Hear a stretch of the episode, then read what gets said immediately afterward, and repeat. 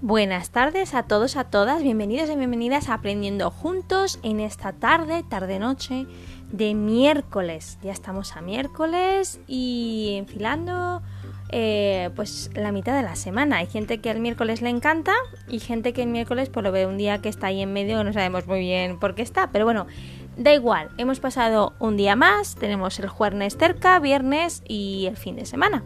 Así que nada, está muy bien. Gracias por estar, bienvenidos, bienvenidas. Y el tema de hoy es de estos temas que tú dices, pues ahora, a partir de ahora, esto que para mí era, que a, lo mejor ni había yo reparado en la importancia o en la trascendencia de este acto, pues a partir de ahora lo voy a ver con otros ojos y cada vez que lo haga va a decir, fíjate tú que yo no había caído en que fuera importante. Pues esto es lo que vais a pensar, yo creo, yo creo con esta con esta intuición de Bruji, pelirroja, esto es lo que vais a pensar al final del cuando terminéis de escuchar el podcast, así que creo que estupendo. Antes de empezar con el tema en sí, dejamos el lunes un acertijo en el aire y como ya sabéis, vamos directamente a la respuesta porque así gestionamos mejor el tiempo. Pues bien, Manolo decide ponerse toda la ropa que anteriormente se había quitado porque hacía ya 40 grados. ¿Por qué lo hace? Pues bien, el cuerpo humano tiene una temperatura, aproximada de 36 grados. La ropa por sí misma no da calor, sino que aísla del exterior. Cuando la temperatura es superior a 36, estaremos más frescos con ropa que sin ella. Esa es la razón por la que en el desierto los bereberes van tapados completamente.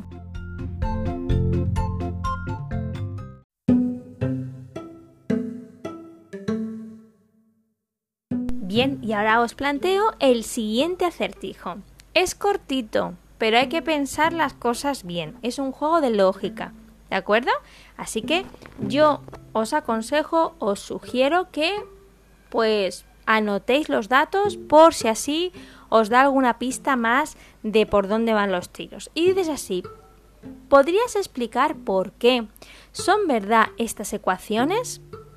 2 más 2, pez. 3 más 3, 8. 7 más 7, triángulo. ¿Por qué?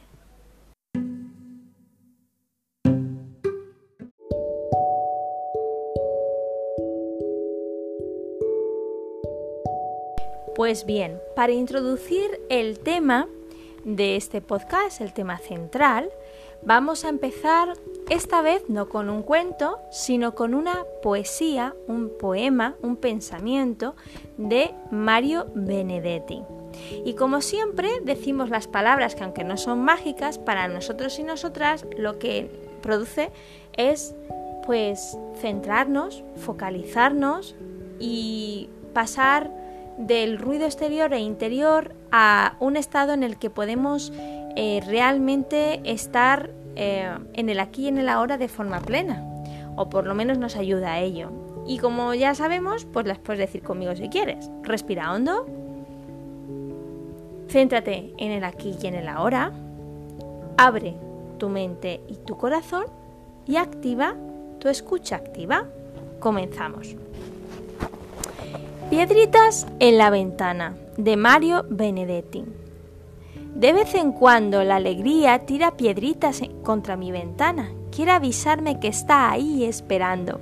Pero me siento calmo, casi diría ecuánime. Voy a guardar la angustia en un escondite y luego atenderme cara al techo, que es una posición gallarda y cómoda para filtrar noticias y creerlas. ¿Quién sabe dónde quedan mis próximas huellas, ni cuándo mi historia va a ser computada? ¿Quién sabe qué consejos vaya a inventar aún y qué atajo hallaré para no seguirlos? Está bien, no jugaré al desahucio, no tatuaré el recuerdo con olvidos, mucho queda por decir y callar y también quedan uvas para llenar la boca. Está bien, me doy por persuadido, que la alegría no tire más piedritas. Abriré la ventana. Abriré la ventana.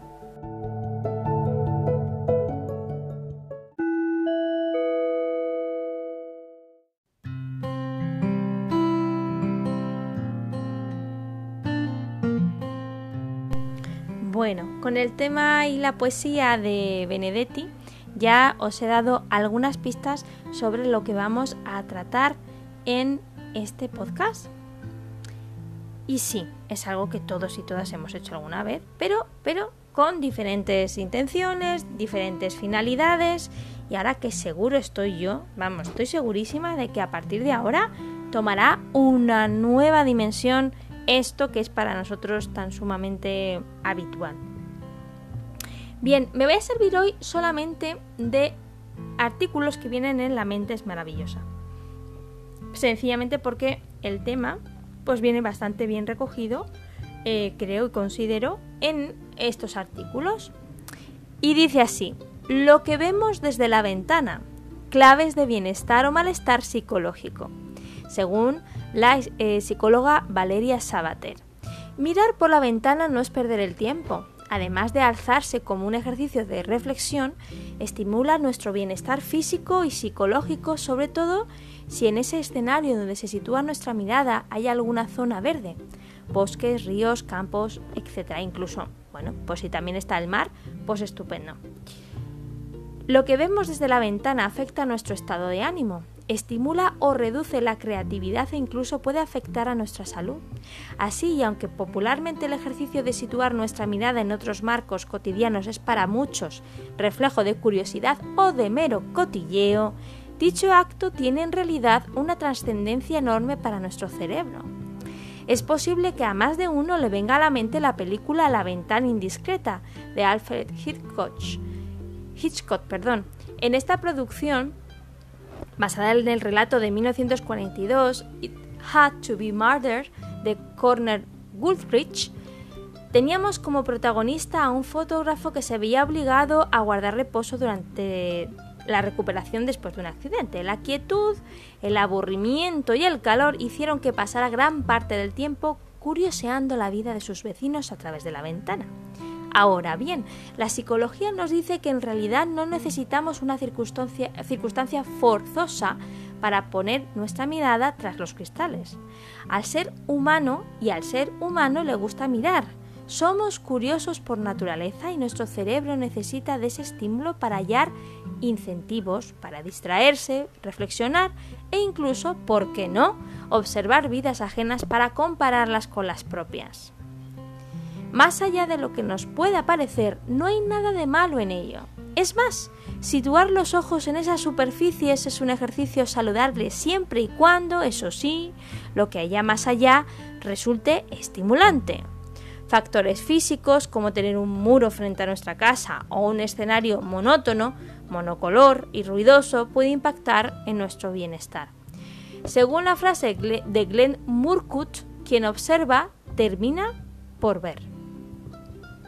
Lo que vemos desde la ventana, fragmentos que nos estimulan o nos deprimen. Decía Susan Sontag, novelista, filósofa y directora de cine, que mirar es ver fragmentos.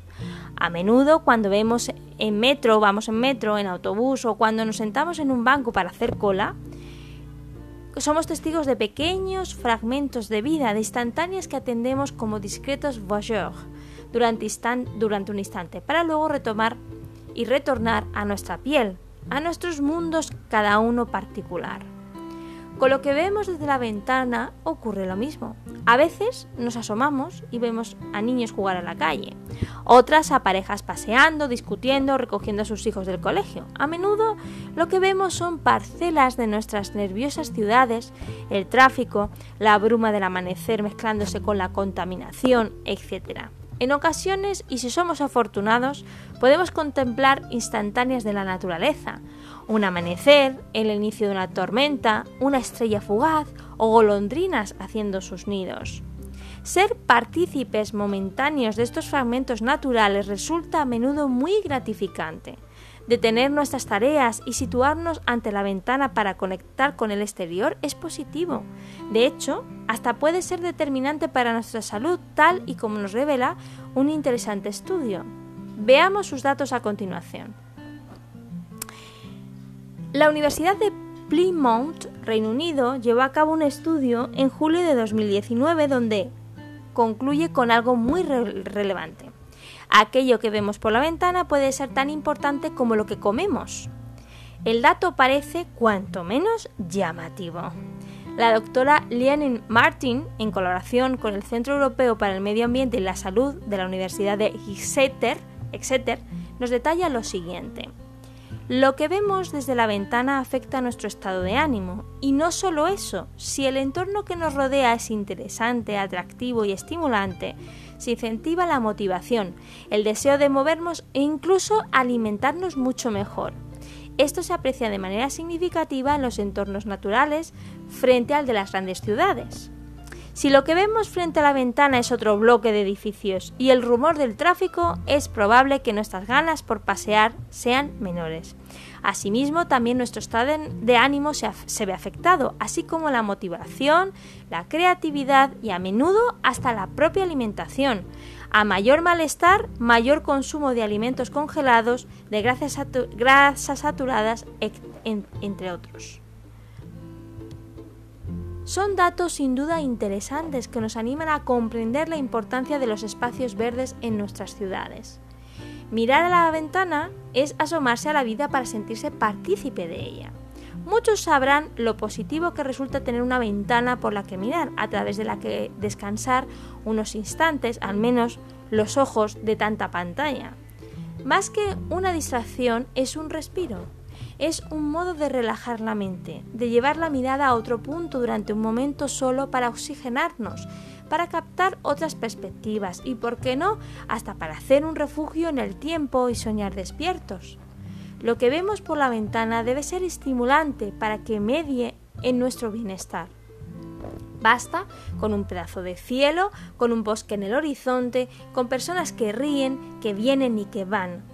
Esos fragmentos de vida también invitan a la vida, resultan motivadoras e inspiradoras, nos alivian de la asfixia momentánea, del aburrimiento y de nuestros quehaceres mecánicos y rutinarios. Admitámoslos. Tener cerca una ventana conectada a un escenario natural y evocador debería estar al alcance de todos. Debería ser prescripción médica. Esas instantáneas de paz, de curiosidad y de equilibrio son un refugio para nuestras mentes, tan necesitadas siempre de estímulos.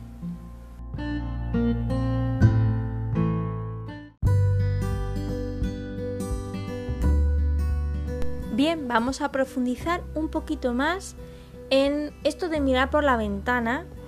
Eh, ya hemos visto, según esta psicóloga Valeria Sabater, pues que tiene muchos beneficios. Eh, y vamos a ir un poquito más allá, de la mano de la misma psicóloga, pero un poquito más allá. Vamos a detenernos en, un, en, en mirar por la ventana, pero como un ejercicio de reflexión.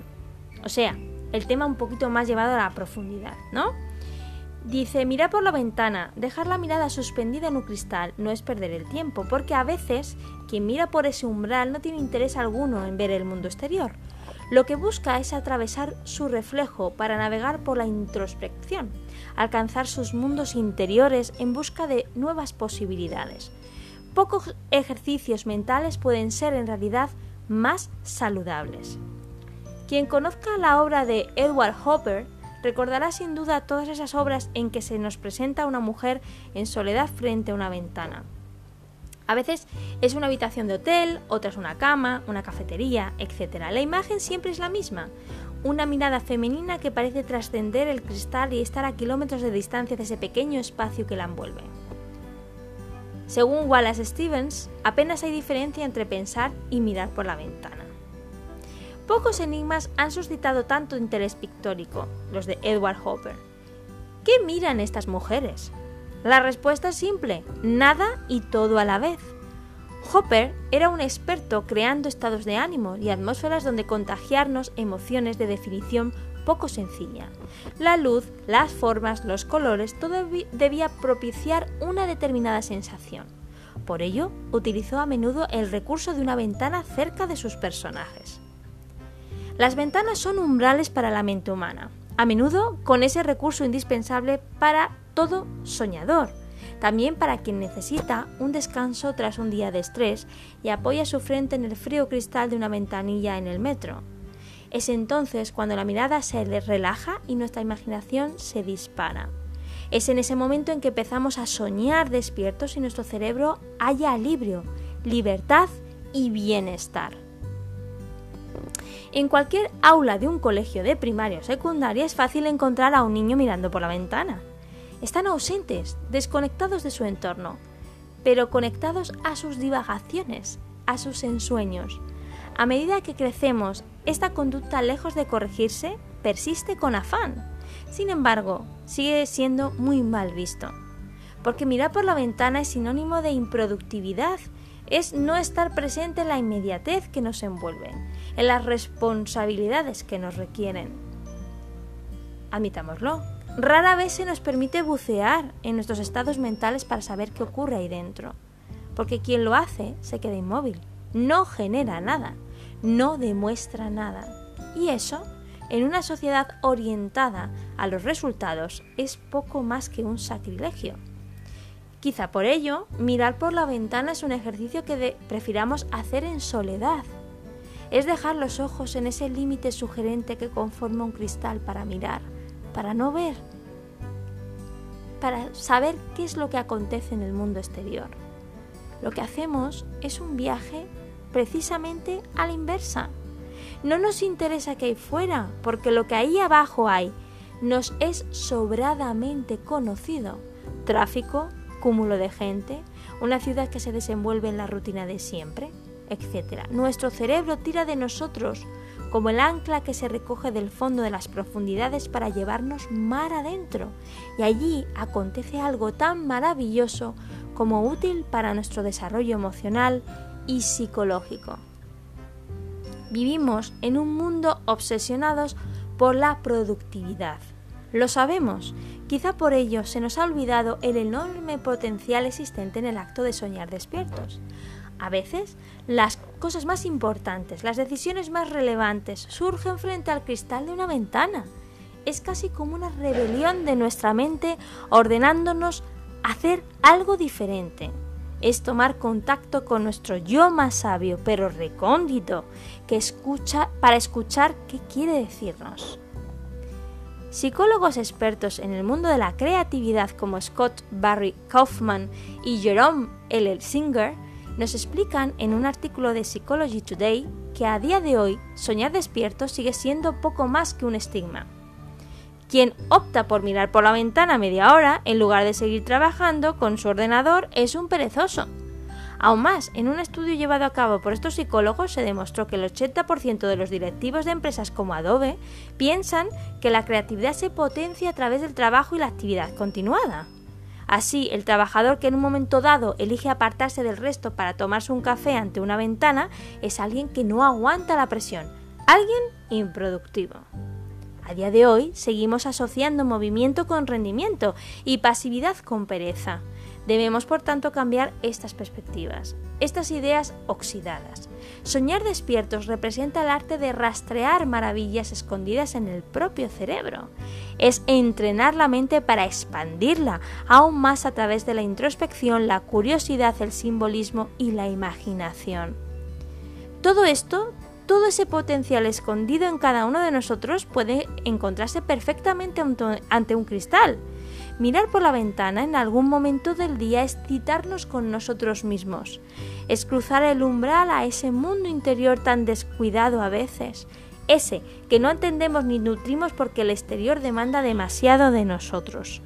La sociedad de hoy en día nos quiere hiperconectados, pendientes de infinitos estímulos. Aprendamos, por tanto, a poner límites y acudir de vez en cuando a ese cristal a ese reflejo donde se contienen nuestros sueños, ahí donde asomamos a nuestras bellezas internas y a un mundo lleno de infinitas posibilidades.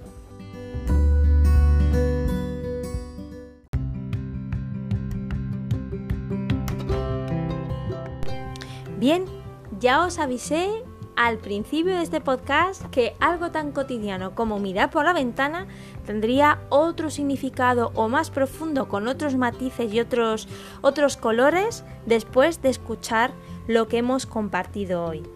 Y debo de admitir que a mí también me ha servido para, para reforzarme en la idea de que, de que necesitamos parar de vez en cuando y que algo tan cercano como puede ser una ventana, pues tiene esos efectos tan positivos eh, si los somos conscientes de ello, ¿no? Para, para nuestro cerebro y para nuestro eh, estado de ánimo, nuestro día a día, nuestro rincón de paz, digámoslo así. Realmente em, os debo de confesar que al leer todo esto mm, me ha venido a, mi recuerdo eh, este confinamiento. Porque yo en el confinamiento he mirado mucho por la ventana. Yo no sé, yo no sé si, si solamente porque me gusta mirar el paisaje, me encanta el cielo, me encanta ver los colores, me encanta el sol, verlo, me encanta los tonos que va cogiendo dependiendo del amanecer, el atardecer, la luna, las estrellas. Me encanta la fotografía y a lo mejor por eso pues reparo más tiempo en, esos detalles de los paisajes, las intensidades de color, eh, las luces, el, encuadrar las cosas en un, en un, digamos así, en un zoom bonito. Y yo creía que bueno, pues que yo seguía con siendo yo en mi esencia de, esto de, de, tomarme mi tiempo para ver los detalles, para observar. A mí me gusta observar, cotillear no, pero observar sí. Y es algo que llevo haciendo bastantes años, desde el momento en que me di cuenta de que había pasado mucho tiempo mirando hacia abajo y me había pedido muchas cosas por no pararme a mirar, mirar alrededor y hacia arriba. Y, y desde entonces lo hago. Pero en el confinamiento lo hice muchas veces. Y yo creo que tras leer esto, esto que nos que hemos compartido, no solamente porque no podíamos salir, eh, creo que es la razón no solamente por eso, pero, pero yo creo que mi mente necesitaba relax, necesitaba un momento de, de mirarme hacia adentro, de ver qué es lo que estaba sintiendo, de canalizar toda esa incertidumbre, ¿no? ese nerviosismo, el volver a encontrarme conmigo misma, el volver a vibrar conmigo misma, ¿no? el, encontrar respuestas a preguntas que a lo mejor no había tenido tiempo a macerar y, de, y darle esa profundidad. O sencillamente el mirar las aves, ¿no? Que a mí me encantaban mirar las aves en, ese tiempo y, las observaba con incluso con cierta envidia sana en el sentido de esa libertad que tenían y en ese momento nosotros no, yo no tenía y me emocionaba muchísimo. Debo reconocer que fueron miradas a través de la, del cristal mm, en, la que, en la que me emocioné mucho y, y me sentí mucho, me escuché mucho y yo creo que sin saberlo, porque el cerebro tiene sus estrategias, pues era un poco esto que hemos leído, ¿no? Un poco, eh, vamos a parar un poco, eh, esto es muy grande, vamos a, hacer un poquito de introspección, ¿no? A darle un poquito de la creatividad, a encontrar formas de motivarnos, de centrarnos, de, no dejarnos llevar por, por, el miedo, ¿no? Por la, por la, el no saber qué estaba pasando o las consecuencias de lo que estaba pasando. Y, lo recuerdo como un tesoro que hasta ese momento mm, lo había hecho en otras ocasiones anteriormente, pero no tenían esa profundidad para mí, estoy hablando de mí, de, lo que yo pude vivir, esa profundidad que tuvo en esos momentos, la verdad. Y, lo recuerdo ahora cuando lo he, lo he escuchado, o sea, lo he leído, lo recordaba y lo recordaba con emoción. Mi cerebro lo, retomaba con, esa carga emocional que en ese momento estaba. Y, la verdad que quiero atesorar esas emociones quiero atesorar ese momento porque porque sí, porque para mí fue un momento importante y porque creo que me va a venir muy bien eh, seguir con este hábito de mirar por la ventana, de descansar la mente, de descansar los ojos, de centrar en reflexionar, en sentir, en saber dónde estoy, en qué estoy sintiendo, un poco de una cita con nosotros, pero también una cita con el mundo, ¿no? Desde una ventana se ve el mundo desde otra perspectiva. Así que la próxima vez que tu hijo, tu hija, tu sobrino, tu sobrina, tu alumno, tu alumna se levante a mirar por la ventana, no le coartemos, dejémosle unos segunditos, ¿no? Después de todo lo que hemos leído, ¿por qué no? Unos segunditos, a lo mejor esa persona, esa, ese joven, ese niño, ese anciano necesita un relax, necesita un momento de paz, necesita un momento de saber qué está pasando. Bueno, a partir de ahora vamos a dejarles un poquito, ¿no? Vamos a dejarnos un poquito, vamos a dar un poquito de espacio, ¿eh? Un poquito de espacio, nuestro espacio, espacio a los demás y entender que tal vez, tal vez sea algo bueno para nosotros mirar a través de ese cristal literal y ese cristal metafórico que son mirar el mundo con introspección, con otra perspectiva, con otro, con otro formato, digámoslo así. Así que hasta aquí el podcast de hoy, espero que os haya interesado. A mí me ha interesado mucho y, lo, y la verdad que creo que no se me va a olvidar. Eh, hay cosas muy interesantes de, profesionales que estudian la mente, eh, la ciencia, el aprendizaje, las emociones, las relaciones y, que, y la sociedad, ¿no? Cómo funcionamos y, y qué bueno es que aprendamos de los que sí saben para eh, seguir aprendiendo nosotros y mejorando y, compartiendo lo que vamos encontrando que nos sirve y que nos llama la atención de una forma positiva y benesterosa. Así que muchísimas gracias por estar, muchísimas gracias por seguir estando, por compartir, por, por seguir al pie del cañón con nosotros y con ganas de más, con ganas de más. Volvemos y vuelvo el viernes con otro tema interesante y dentro de poco ya empezamos con las colaboraciones, que seguro que estáis ahí a ver, a ver, a ver, a ver quién viene, a ver qué hace, a ver qué tema. Eso me gusta. Muchas gracias y hasta el viernes.